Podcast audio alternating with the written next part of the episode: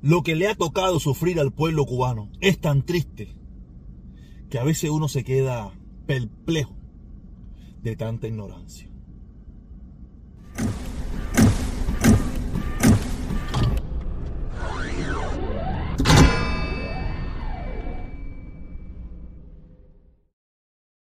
Como dije en la, introducción de este video, como dije en la introducción de este video, lo que le está tocando pasar y lo que ha pasado el pueblo cubano bajo el yugo de esta dictadura de 63 años, que ha sido la más terrible, la más terrible que ha pasado por Cuba eh, en su historia, en su historia. Estos 63 años son terribles, que solamente nos vamos, mucha gente se dará cuenta si algún día logramos salir de esto. Si algún día logramos salir de esto, nos daremos cuenta bajo qué estuvo bajo qué presión, bajo qué sistema tan terrorífico el pueblo cubano le, ha tocado vivir. Y por eso es que usted no, no, logra entender por qué no nos ponemos de acuerdo, por qué estamos tan divididos, por qué, eh, por qué todo, por qué todo y por qué han podido perdurar. Han podido perdurar porque han sabido dividir al pueblo cubano. Y nosotros que somos unos expertos dividiéndonos, o sea, somos unos expertos viviendo y ellos nada más tuvieron que poner unas chispitas y nosotros tomamos las antorchas y las distribuimos por todo el país y por todas partes donde hemos llegado. ¿Tú sabes? Porque es, una realidad, es una realidad de divide y vencerás. Esto es una realidad que no falla, no falla y ellos la han utilizado a la perfección. Pero lo han usado a la perfección con un costo, porque tú puedes decir divide y vencerá y si te quieres unir, no hay problema. En otras partes del mundo eso también se ha usado, pero no hay consecuencia si te unes. A no ser la consecuencia personal. Pero en Cuba, unirse, o volver, o echarse para atrás, o rectificar, si estás viviendo en Cuba, te puede costar la vida, te puede costar prisión, te puede costar la exclusión de la sociedad y tener que verte obligado a emigrar. Por eso mucha gente mm, tiene miedo. O sea, tiene miedo. Y, es lo que yo vengo diciendo hace muchísimo rato.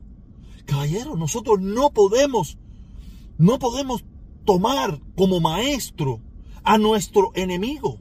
Porque en este caso no es nuestro contrincante. Porque no es un rival, es nuestro enemigo. La dictadura es nuestro enemigo. Porque la dictadura nos mataría a todos nosotros que nos oponemos a ello sin ningún tipo de problema. O sea, no somos unos contrincantes políticos, no, es, no somos dos partidos que pensamos diferente, no somos dos personas que tenemos ideas diferentes. No, en la dictadura está demostrado con hechos que no le temblaría la mano en asesinar a medio pueblo cubano si fuera necesario, si ellos por eso se pudieran mantener un día más en el poder. Está demostrado. Solamente les recuerdo la última frase, muy relevante. La orden de combate está dada. No era para matar yanquis, ni para matar franceses, ni para matar holandeses, ni para matar jamaiquinos. Era para matar cubanos Cubanos entre cubanos, por suerte, por suerte, las cosas no llegaron a mal. Pero por lo menos la dictadura no evitó que llegaran a mal. Él dijo, yo me tengo que mantener en el poder y ustedes salgan a matar para que yo siga aquí. Por suerte, no pasó mal. Pero recuerden que hay un muerto, por lo menos. Se, se dice que hay un muerto sin contar con todos los lesionados, con todos los heridos que hubieron. Porque aquí hablan de las piedras para un hospital. ¿Y quién habla de muertos? De muertos del otro lado. No fue un muerto de ellos. De ellos no hubo muerto. Hubo muertos del otro lado. Sin porque aquí la historia que conocemos, las historias que conocemos son las historias de heroísmo de la policía, la historia del policía que no sé qué, del maestro que no sé qué. Pero del otro lado del otro lado, la única historia que conocemos es que hay cientos de niños menores de edad que su único delito es salir a protestar. Los que defienden la dictadura, los comuñanguitas, como le digo yo, Me hablan de los no sé cuántos miles de niños que hay presos en Estados Unidos. Pero ninguno de esos niños está preso en Estados Unidos por salir a protestar. O por gritarle a un maestro. Ninguno de esos niños está preso en Estados Unidos por, porque se pararon en la calle 8 a decir que, que la leche que daban en el supermercado no le gustaba, ¿no? Todos esos niños que están presos en, Estados Unidos, vamos a poner que en la mayoría de los casos son por crímenes, asesinatos, muerte, crímenes de alta gama. Ninguno ha sido por faltarle respeto a la maestra, ni decir de Donald Trump cingado, ni Biden cingado, ni, ni eh, abajo la dictadura, en Estados Unidos hay dictadura. Ninguno de esos niños está preso en Estados Unidos por eso. Entonces quiere decir que igualar los niños presos en Cuba por salir a protestar, con igualar con los niños presos en Estados Unidos, por muchos de ellos por crímenes de primer grado, creo que no, no, no, no, es, no, no es pareja la comparación. No es pareja la comparación. Búsqueme niños en Estados Unidos que están presos por tirar una piedra a una pared. Búsqueme niños que están presos por salir a protestar a la calle. Búsqueme niños en Estados Unidos. Probablemente habrá algunos, no lo dudo. Estados Unidos es un país perfecto. Pero no me compare que si hay en Estados Unidos hay 400 niños. Sí, sí, sí. Búsqueme la condena de esos 400 niños, ¿por qué fueron?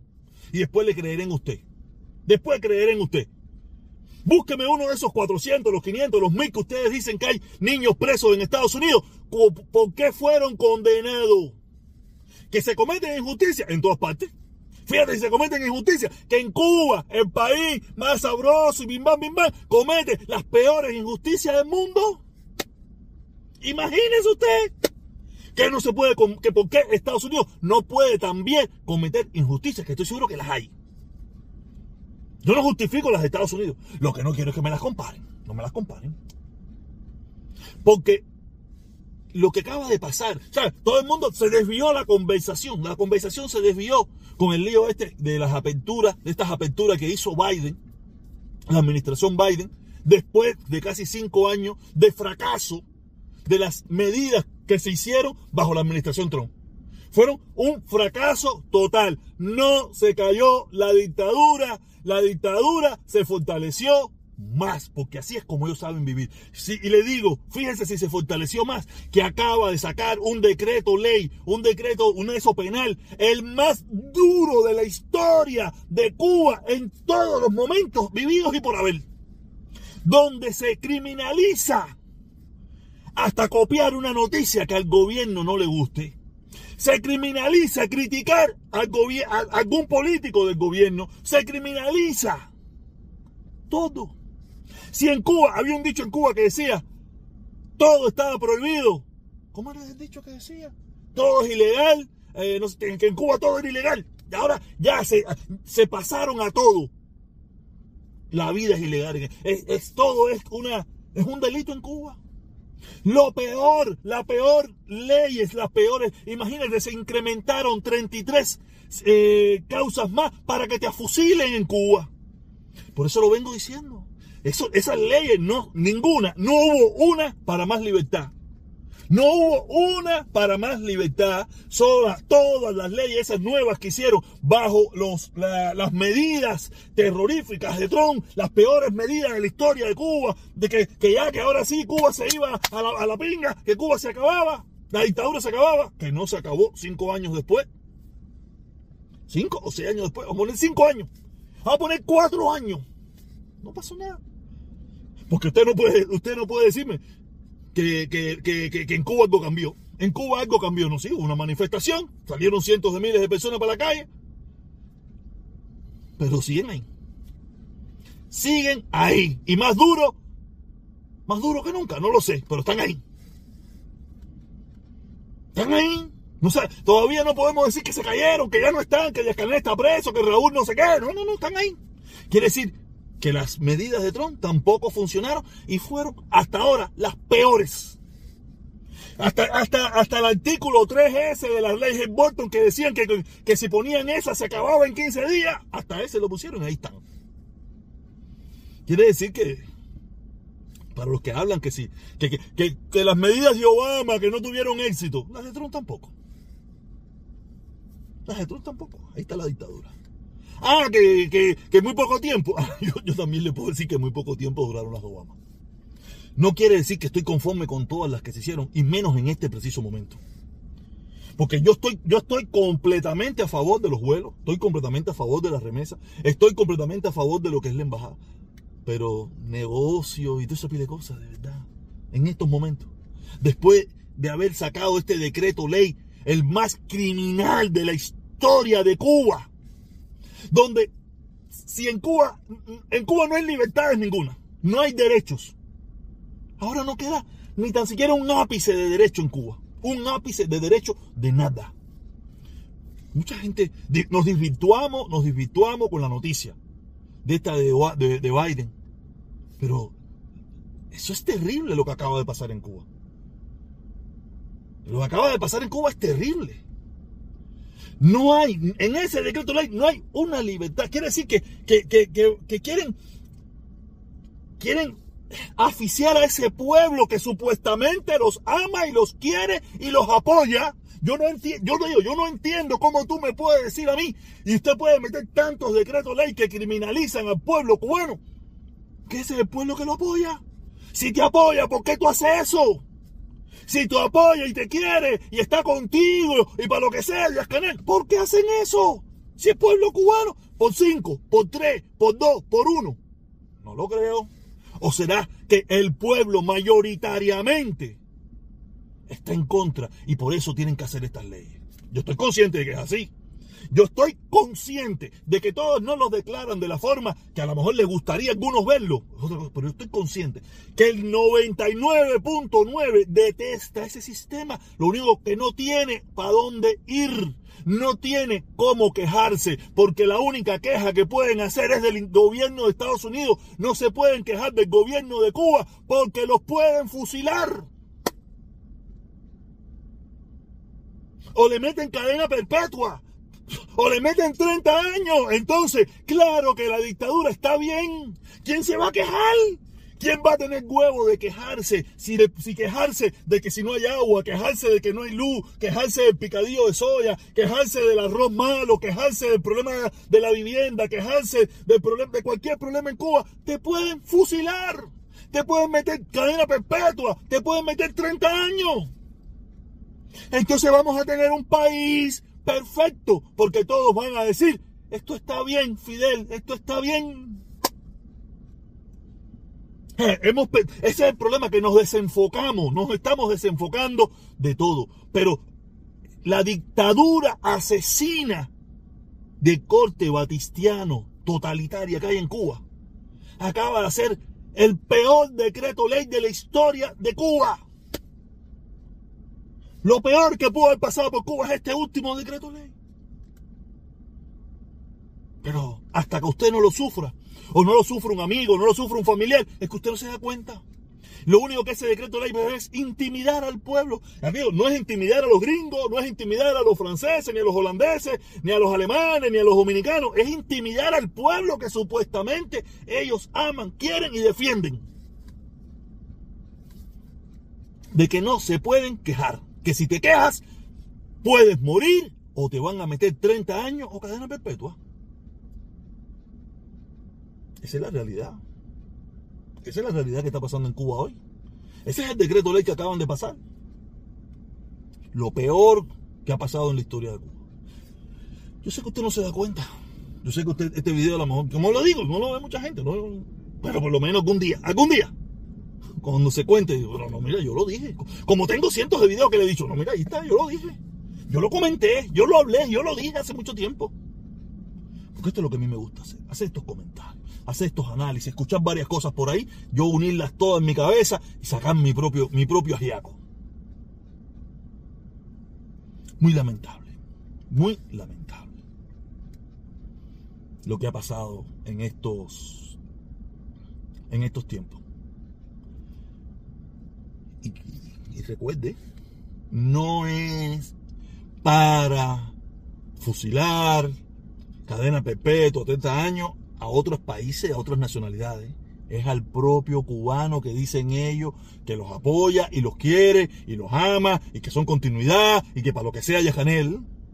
Es contra ese mismo pueblo Por eso se lo vengo diciendo, los socialistas, los comunistas, esta gente asesinan y matan a su propio pueblo. Usted puede decir lo que usted quiera del capitalismo, del imperialismo, pero son, es a otro, es a otro, no gente mía, no la gente que a mí me duele, no la gente que me apoya, no la gente que me ayuda a mí, no. Pudiéramos decir que otro cingado. Esta gente, no. Esta gente matan a sus propios amigos, sus propios hermanos, a su propia familia, a su propio pueblo.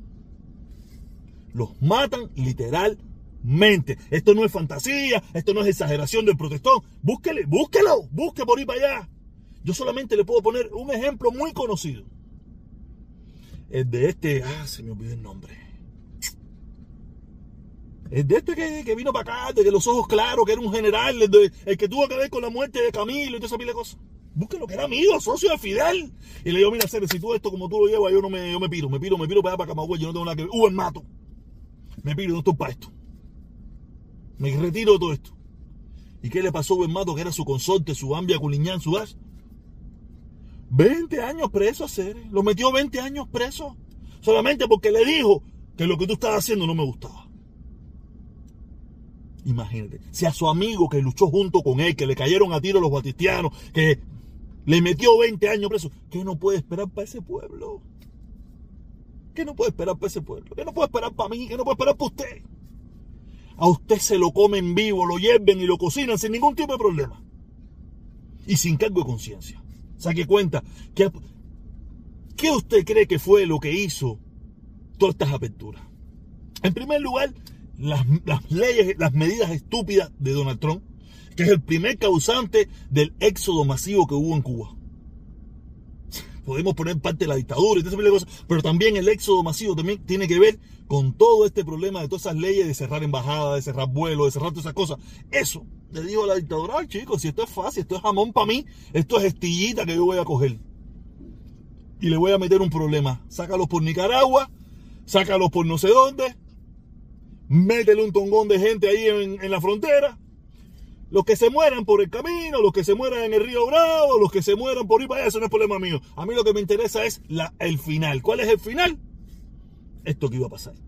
Ciento, casi 100 mil cubanos desde, desde octubre, noviembre del año pasado llegaron a la frontera de los Estados Unidos.